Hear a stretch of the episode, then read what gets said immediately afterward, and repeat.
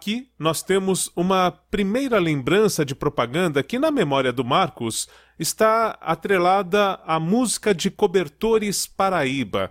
É aquela que começa assim: Já é hora de dormir. Lembrou?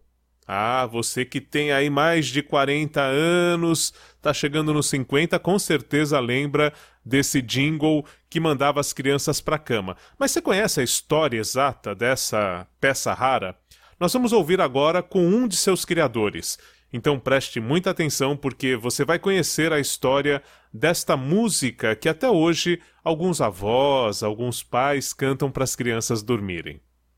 Estamos em 1951. A televisão brasileira tem um ano de idade. Durante esse ano todo, a direção da emissora recebeu reclamações dos pais porque não conseguiam mandar as crianças dormir, a não ser que terminasse toda a programação de televisão. Podia ser um desenho animado ou um, uma discussão política, fosse o que fosse, televisão ligada, a criança estava lá.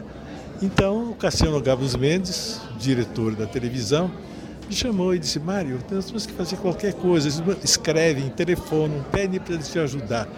Como é que gente pode fazer para dizer que sei lá, as crianças não podem ver televisão à tarde.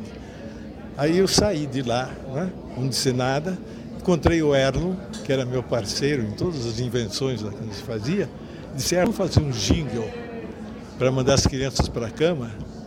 E sentamos ao lado do piano, ele ficou batendo na, na, no piano, tan, tan, tan, tan, tan, tan, tan, é, uma canção de ninar já é hora de dormir. Aí eu cheguei para o Cassiano e disse, Cassiano, nós fizemos uma prova lá, tá com a, a, aquela menina, como é que era, que era do trio Tupi, e gravou com voz de criança. Você não quer ouvir? Ele disse, não, põe no ar às 9 horas da noite. Mas você não vai ouvir? Não, põe no ar. Aí eu cheguei, como é que vou pôr no ar um jingle? Aí eu desenhei o índiozinho deitado numa redinha, né? o cocar dele com uma anteninha pendurada do lado tal. Tinha uma luazinha lá atrás da janela. Fiz o, o, o GT, que era um, um Paco, mandei projetar e mandar soltar o jingle. Foi a primeira vez que saiu. Ele ficou 12 anos no ar como institucional. Depois foi vendido para Cobertores Paraíba.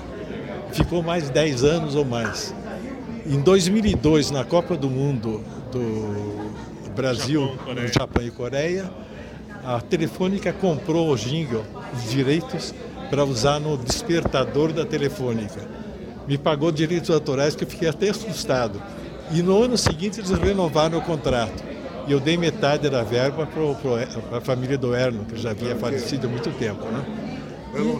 Então, 50 anos depois da, da, criada, ela rendeu muito mais do que a primeira, porque a primeira eu era salariado, não ganhei nada. Ganhei sim, na hora que eles fizeram um disco na, no Cobertores Paraíba e publicaram lá. No, no disco tinha Já é hora de dormir, NN, quer dizer, não nominado. Aí eu fui reclamar, eu disse, escuta, não nominado? Tem autores. O Jorge Abud, era um diretor da agência, da Multipropaganda. Ele disse, claro que você tem direito, nós vamos pagar. Quando ele pagou os direitos, naquela época, eu caí duro, era mais que meu salário, muito mais, um. E foi essa história do Já de Dormir. Agora, todo mundo diz assim, ah, me lembro, as crianças odiavam. Quando eu fiz o, o meu livro sobre a televisão, a minha parte, que era o Interprograma, eu intitulei esse capítulo de é, uma canção de Ninar que despertava raiva. Porque as crianças detestavam, elas ouviam a música e ficavam, não, mãe, não, pai, não quero. É aquele sentimento Mas de amor isso, e ódio é. que tem com Agora, Vambora, Vambora da Jovem Pan, o, o, o, Eu soube depois que dire, um dos diretores da Telefônica estava com aquela música na cabeça desde criancinha. E ele que sugeriu a compra da coisa. Já é hora de dormir, não espere a mamãe mandar. Um bom sono pra você e um alegre despertar.